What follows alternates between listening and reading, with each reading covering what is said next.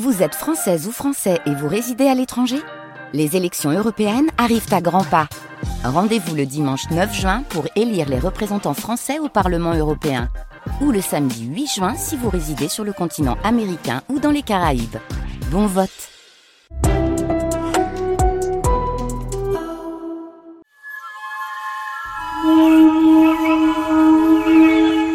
Les nuits de France Culture.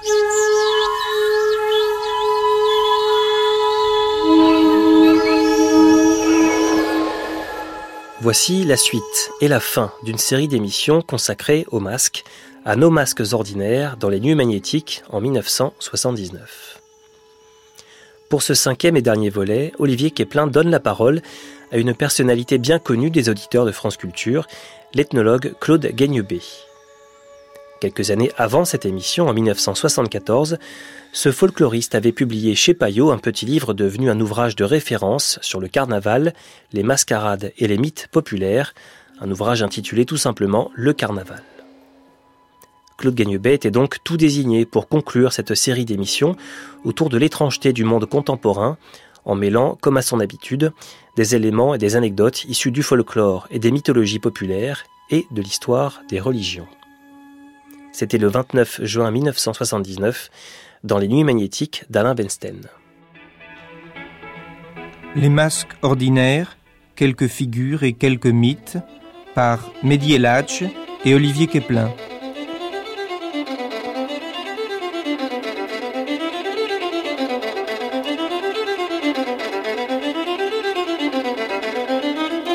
Get someone for the sailboat? And it could get those for it is. It could get the railways for these workers. It could be a balloon. It could be Frankie. It could be very fresh and clean.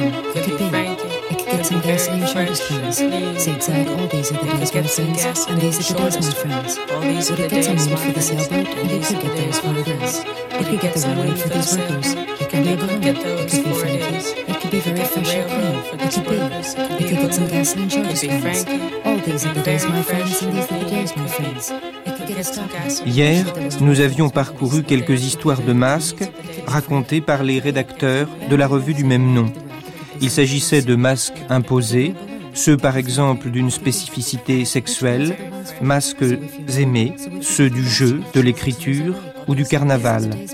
Nous avions suivi les voix des journaux qui construisent cette silhouette si présente à notre époque, celle du sujet, à la fois il et elle, image publicitaire sur fond de musique disco. Celle de Jean Lorrain, amoureux passionné et inquiet des dominos et des loups. Nous nous sommes plongés dans des machineries complexes, secrètes, faites de doublures et d'empreintes, qui furent celles de Raymond Roussel. À son sujet, nous avons évoqué la présence cruelle, jouée et cachée d'une maladie de peau.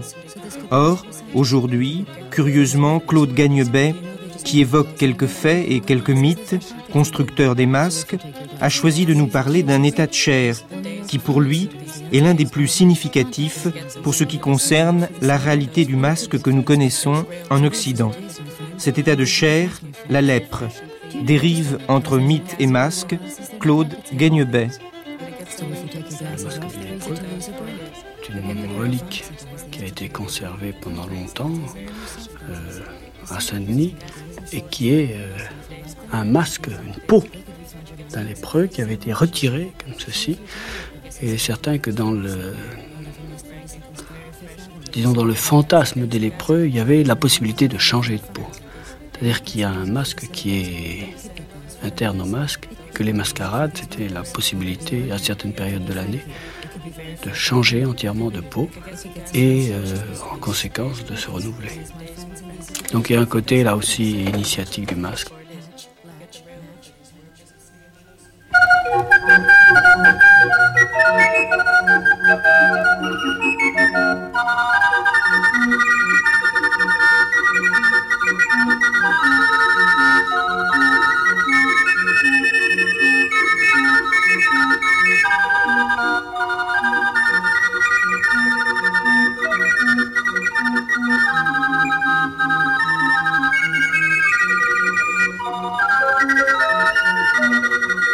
Pense qu'à l'origine, dans le carnaval, on mimait les conditions dans lesquelles sont les lépreux.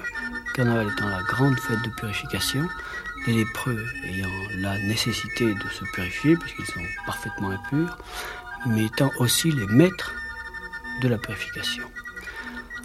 Euh, et on obtenait ça par l'intermédiaire de masques, c'est-à-dire on mimait la possibilité de retirer sa peau, qui pour, euh, disons, qui est un type de purification euh, qui rappelle par exemple celui du serpent, donc qui va introduire toute une série de rites de renouvellement et éventuellement d'immortalité, et qui est d'autre part un type de purification assez curieusement qui rappelle euh, les monstrues. Curieux, mais euh, on a une série de mythes qui expliquent que l'équivalent de la purification pour les femmes par les monstrues, qui est une peau intérieure qui se perd, l'équivalence peut être obtenue en Amérique du Sud, par exemple, par des hommes qui se barbouillent entièrement en rouge, qui affirment qu'ils sont menstrués et qui ensuite perdent l'ensemble de leur peau. C'est un liquide qui contient du piment, euh, donc qui va faire qu'ils vont véritablement peler et qui affirment qu'ils possèdent, grâce à cette possibilité de euh, renouveler périodiquement leur peau, qu'ils possèdent un des grands secrets d'immortalité, secret qui normalement est détenu et par les femmes et par les serpents. Je serais très curieux de voir d'ailleurs dans quelle mesure dans quelle mesure même les récits de la Genèse qui associent euh, la femme, le serpent et les premières menstrues et euh, le le récit ou du moins un des récits dans la Genèse de la création euh, d'Adam, d'une création à l'image, faisons l'homme à notre image, euh, ne sont pas des lectures différentes d'un mythe qui serait à l'origine, ou du moins qui serait très proche de celui-ci, c'est-à-dire d'un mythe qui envisagerait l'époque où les mâles étaient maîtres comme le serpent, étaient maîtres de leur peau. Alors, en, quelque sorte, la mascarade, le renouvellement de la peau, ce serait la naissance permanente, c'est-à-dire c'est en ce sens que vous parlez d'immortalité. Oui, je crois par exemple que le, les rites même relatifs aux lépreux, puisque les lépreux sont véritablement mis à mort, ce sont des morts vivants, ils sont mis à mort au cours d'une cérémonie qui les expulse de l'ensemble du monde chrétien, ou de l'ensemble du monde des vivants surtout. Euh, mais ils restent vivants et ils vont devenir les maîtres de la peau. Et cette maîtrise va être marquée par l'usage, par l'usage du, du masque.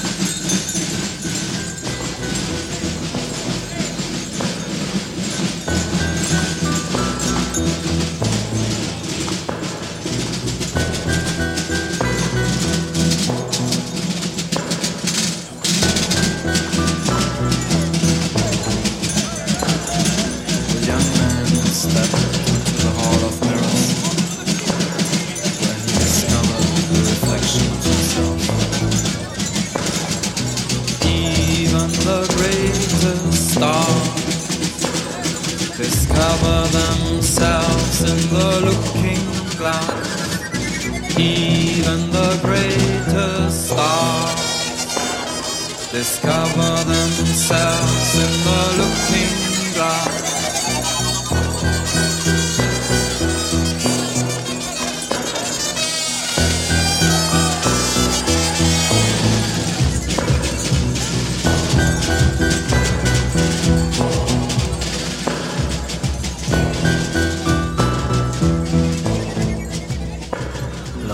Bien sûr, il faudrait ensuite envisager à quelle période de l'année apparaissent le tellurite.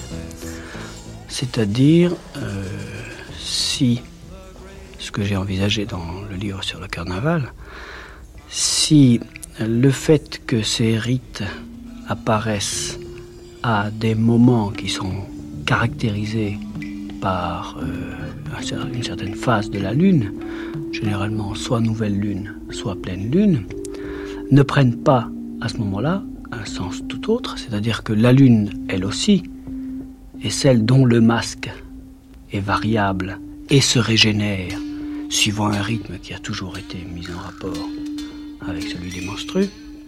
Et on aurait, on comprendrait mieux à ce moment-là pourquoi, dans toute une série de fêtes, pas seulement le carnaval, euh, je pense aux mascarades qui accompagnent le début de l'hiver, le 11 novembre, à la Saint-Martin.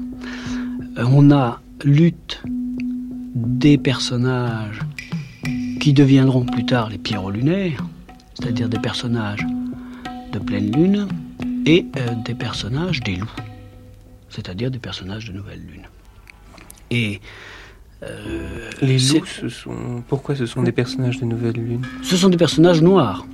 Ce sont des personnages qui sont marqués par l'obscurité, c'est-à-dire le stade de la nouvelle lune. Et on a, on a bien sûr dans les rites, on a ces, choses-là, et on a l'impression que les deux types de masques qui ont été étudiés par Lévi-Strauss dans la voie des masques et qui sont euh, soit des masques sombres en creux et des masques clairs blancs souvent même, qui sont bombés, qui sont en relief, interviennent aussi dans ces fêtes et qu'ils ont une euh, action précise, c'est-à-dire qu'en fait, euh, ce sont à la fois deux types de masques et, le même masque, vu soit de l'extérieur, soit de l'intérieur. Euh, la vue de l'extérieur qu'on pourrait appeler la vue exotérique, du masque, et puis la vue ésotérique, qui est ce que l'initié qui s'est recouvert d'un masque voit, c'est-à-dire un regard inversé vis-à-vis de celui qu'il montre, et en même temps une couleur, dans la mesure où, les couleurs sont aussi inversées, euh, qui est par exemple sombre si le masque est clair ou clair si le masque est sombre.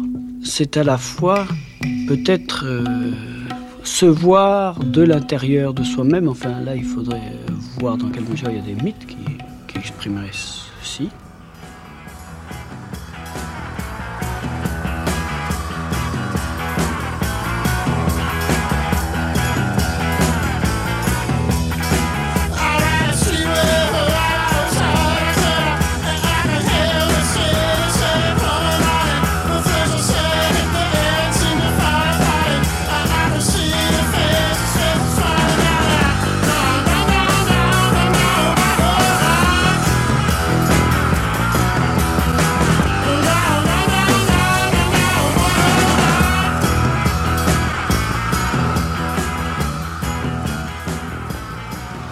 terreur, c'est surtout de l'imprévu, avez-vous dit dans un de vos contes, et si les masques contiennent autant d'épouvante, c'est qu'ils sont le visage même du mystère, et que l'imagination peut tout supposer derrière leur sourire de cire et de carton. Il y a cependant pis que le faux visage colorié des costumiers et des coiffeurs. Il y a le visage humain lui-même, le vôtre et le mien, celui de votre ami ou de votre maîtresse, figé d'hypocrisie, masqué de dissimulation, visage dont l'expression travaillée et voulue peut tout à coup tomber, comme le loup de satin du domino des nuits de carnaval. Et le rire amoureux découvre alors un rectus de haine, le regard assassine sous les paupières, tout à l'heure encore lourde de volupté, et le baiser montre les dents. Cette subite déchirure du voile, cette brusque irruption de l'âme enfin affranchie aux fenêtres du sourire et du regard, où elle insulte et ricane cette sauvage et rageuse échappée de la haine et de la colère, hors de toute contrainte. Et cela, c'est vraiment la tombée du masque.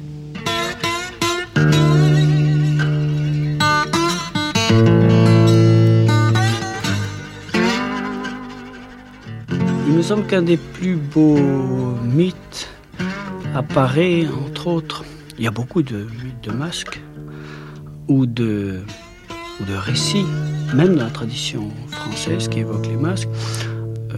Par exemple, il y en a un qui évoque euh, la possibilité de faire un masque en carnaval avec une crêpe. On se met une crêpe sur la figure. Bon, là, de toute évidence, on mime avec une crêpe, on mime une condition de pleine lune. Et dans d'autres traditions, par exemple la tradition japonaise, il y a ce très beau conte qui apparaît dans les contes de la lune vague après la pluie. L'histoire de d'un homme qui s'est mis un masque et puis il pleut énormément et le masque peu à peu se resserre sur sa figure et euh, il est euh, il est ne peut plus le détacher. Et certain que le euh, que ce genre de récit, c'est-à-dire la crainte que le masque brusquement ne puisse plus se détacher, se retrouve par exemple en carnaval, puisque le carnaval était condamné par l'Église. On dit souvent que des euh, carnavaleux auxquels le prêtre, au cours du sermon, avait euh, formellement interdit de se masquer, se masque tout de même, que se joint à l'ensemble des masques un masque très bizarre qui finalement les entraîne tous, c'est bien entendu le diable. Donc on a des récits de ce genre qui condamnent. La valeur donnée au, au masque qui apparaît donc en carnaval, qui est le masque du lépreux, est différent dans la mesure où c'est un masque euh, où la jonction se fait absolument entre euh, l'impur et le pur, le sacré et le profane. Il y a certaines traditions qui affirment même que Jésus était lépreux, ce qui explique qu'il ait pu s'approcher des lépreux, puisque sinon il aurait été... euh, bien sûr, aucun juif ne se serait approché des lépreux. Euh, on retrouve cette tradition relative à Judas. On affirme que Judas était lépreux, que Caïn était lépreux. Et il faudrait voir une sorte de lignée euh, de ces gens capables de jouer avec leur peau. Moïse. C'est certain que Moïse, euh, il y a cette scène très curieuse de Moïse qui est capable de mettre la main dans son sein, qui la sort, elle est blanche de lèpre, il la remet, elle est pure. Donc là aussi, on sent bien que c'est un personnage qui joue avec sa peau.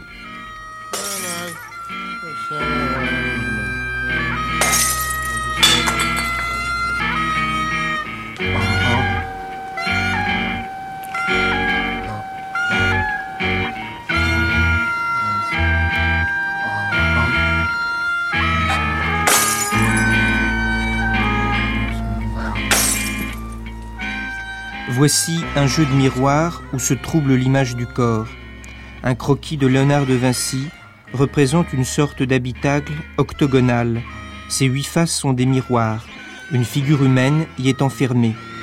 Le manuscrit commente Si tu fais huit miroirs plans, au chacun de deux brasses et large de trois, mis en cercle, il en compose un à huit faces, d'un périmètre de 16 brasses et 5 de diamètre.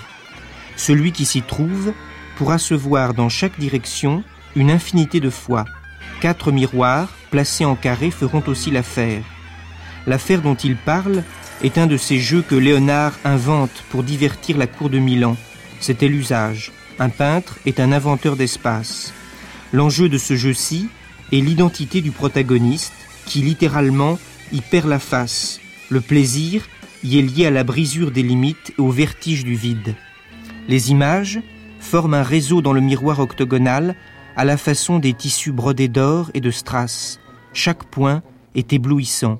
La lumière est une brillance sans foyer. Alors, Léonard est l'opposé absolu de Narcisse.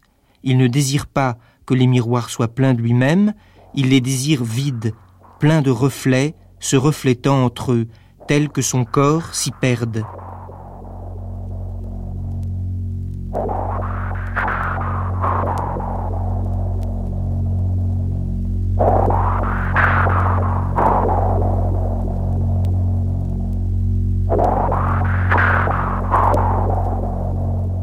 L'ensemble de ces mythes culmine euh, dans euh, ce récit, ce miracle, qui est compté au moment de la dédicace de la basilique de Saint-Denis, où un lépreux pénètre dans la basilique et il espère euh, sa guérison. Et la nuit qui précède la dédicace, on l'enferme par inadvertance, ou alors il s'est caché derrière un pilier, on l'enferme à l'intérieur de la basilique déserte. Et là, il attend, et euh, accompagné de, accompagné de ces, de ces légions euh, angéliques, euh, Jésus paraît pour prendre possession de la basilique qui va lui être dédicacée et dédiée. Et euh, d'abord, il sent une odeur impure et il finit par découvrir le lépreux tremblant derrière un pilier.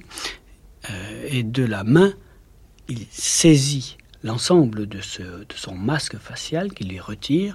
Et c'est une relique qui était une peau, un visage de peau, qui a été longtemps conservé à Saint-Denis. Je crois que là, on a sûrement le récit le plus précis qui nous, euh, donne toutes les valeurs donné à ce, on l'appelle, on l'appelle le masque du lépreux, absolument, euh, donné à euh, donné au masque.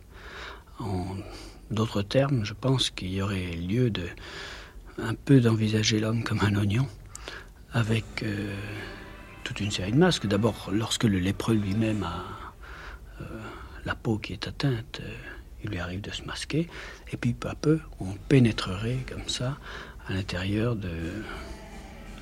du corps, il faut bien dire. Enfin, je, euh, crois assez peu qu'on pénètre à l'intérieur de, de l'individu comme ça. C'est peut-être une image qui le recouvre, mais là, ce sont des, euh, disons, ce sont plus que des images. C'est des choses qui ont, qui ont absolument obsédé l'imaginaire médiéval.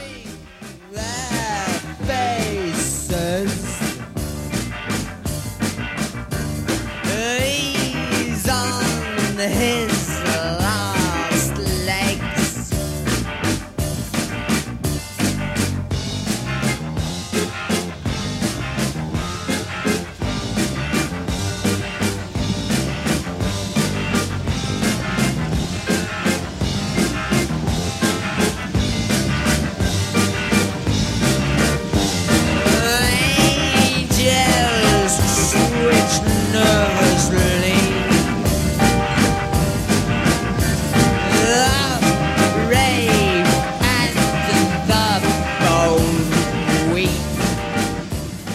Là où il est question du masque de Véronique,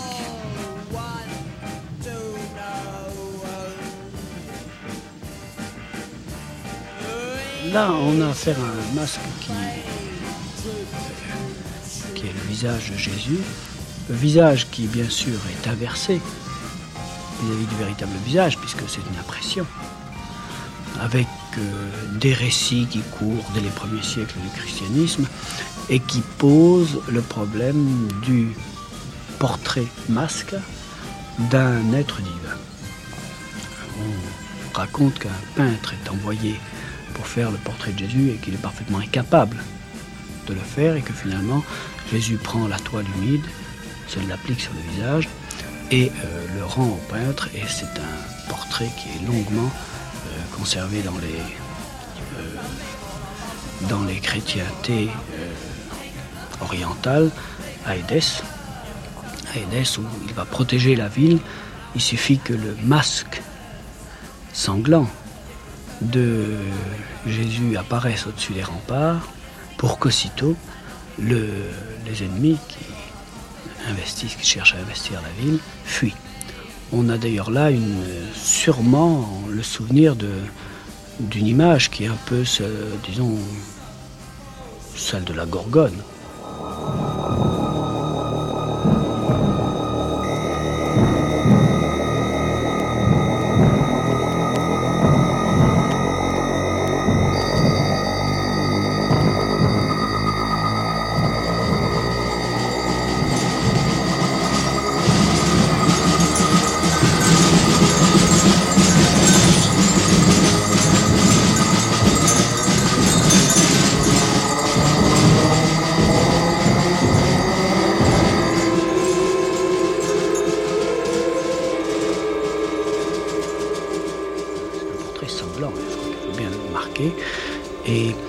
Rappelle peut-être un peu aussi la, tête, euh, les têtes sanglantes que l'on mettait toujours, euh, soit sur des pics devant les châteaux.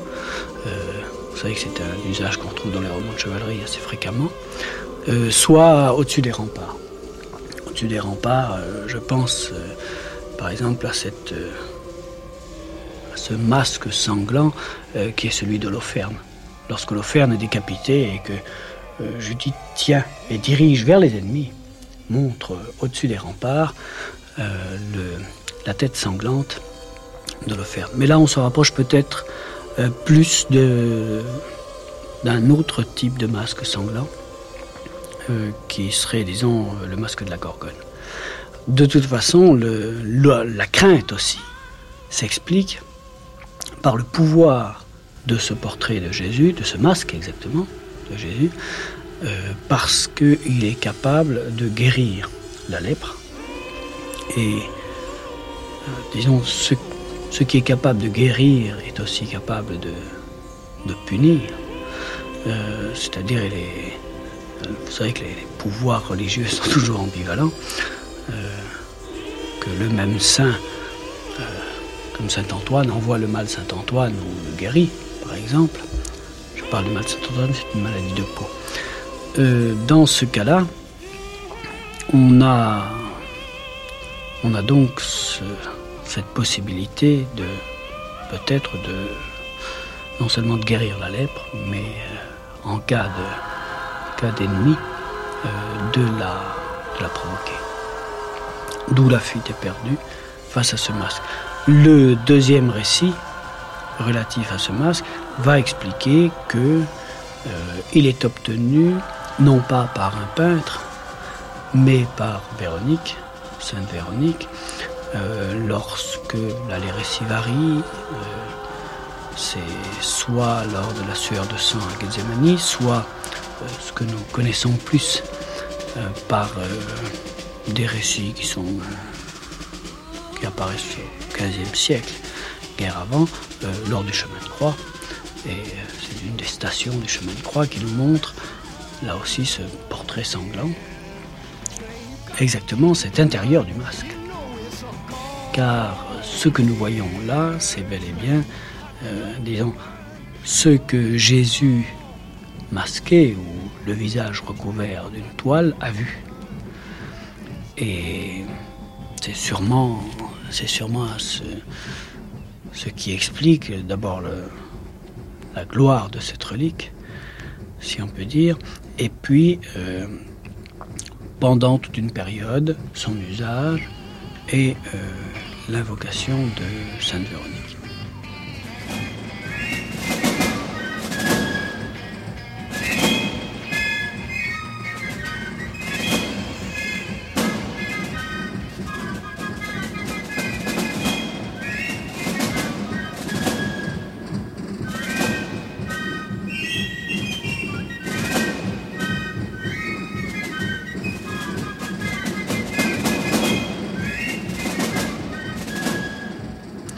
On peut faire, on peut au moins poser la question euh, de, dans ce cas-là, euh, du rapport entre euh, le masque et l'image. C'est-à-dire qu'on a l'impression que des êtres sont suffisamment, ont une âme qui s'exhale par le sang, qui s'exprime par le sang, puisque notre âme est contenue dans le sang, d'après les doctrines de l'Antiquité, ont une âme suffisamment forte pour imprimer des masques partout où leur image apparaît. Euh, on possède des récits gnostiques où Dieu, simplement en se penchant sur les eaux primordiales, sans le vouloir, euh, voit son reflet et ce reflet donne l'homme très directement. Donc on a déjà une image là, qui est créée. On voit que ce qui est évoqué par euh, l'histoire de la Véronique est un peu différent puisque ça suppose un contact. Mais ce contact demeure. Enfin, on a tous les autres stades qui apparaissent et qui sont euh, tous les stades d'une image euh, qui apparaît en miroir, dans un miroir. Et enfin, euh, le dernier stade, euh, disons, qui sont les êtres qui n'ont plus ni âme ni sang, c'est-à-dire les vampires, euh, qui, disons, ne sont peut-être peut-être plus que des masques, je veux dire plus que creux. Et étant creux, leur, euh, image n'apparaît pas. Leur image n'apparaît pas. Euh, C'est, si vous voulez, un peu la surprise que l'on aurait dans une histoire de vampire à retirer un masque et à trouver rien derrière. Sûrement euh, au niveau de, de cette absence d'image qui est due, enfin, pour les doctrines de l'Antiquité, très simplement à l'absence de sang, à l'absence d'âme.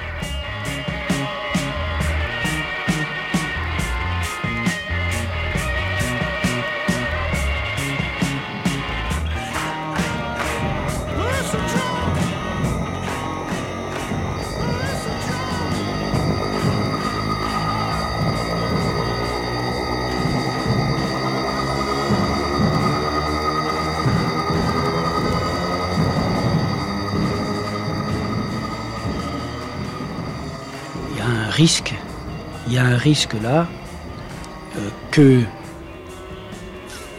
que l'image passe entièrement du côté du miroir. Et vous savez, c'est ce qui explique entre autres que l'on voile les miroirs au moment de la mort. Euh, c'est que, euh, au fond, tant que nous sommes vivants, nous pouvons disputer notre âme au miroir.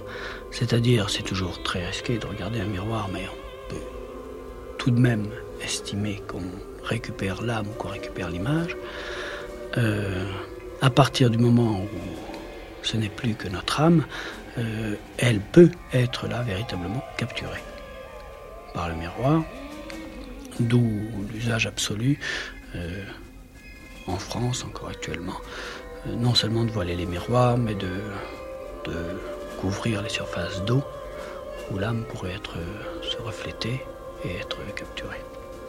Alors, le, mythe Véronique, c'est un mythe de, de création, alors Euh, Véronique est considérée comme l'hémorroïs, c'est-à-dire une femme qui a eu un écoulement euh, sanguin pendant longtemps et qui, si on prenait l'expression populaire actuellement, euh, s'est vue, puisque c'est une des expressions populaires qui désigne les menstrues, s'est vue pendant 12 ans.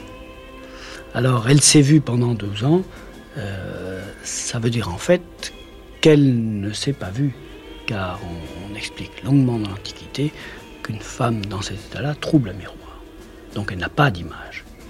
Et je pense que c'est dans cette perspective qu'il faudrait relire euh, l'ensemble du mythe de Véronique, de celle qui, ayant été pendant longtemps l'anti-image, va devenir ce qu'on appelle l'image vraie, puisqu'on fait un calembour sur le nom même de Véronique et euh, la vraie image.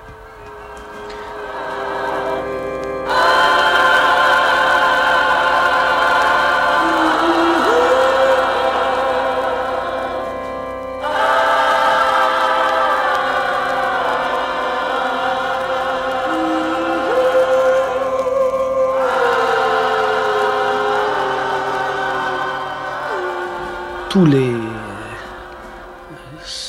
Suppose, bien sûr, que tous les masques aussi prennent un peu de ce qui les modèle de l'intérieur. Et qu'ils risquent à tout moment d'emmener un peu ce qui les modèle de l'intérieur. Euh, ce qui s'explique par quelques-uns des récits que nous avons évoqués tout à l'heure, récits de carnaval ou récits de, de mythes en général.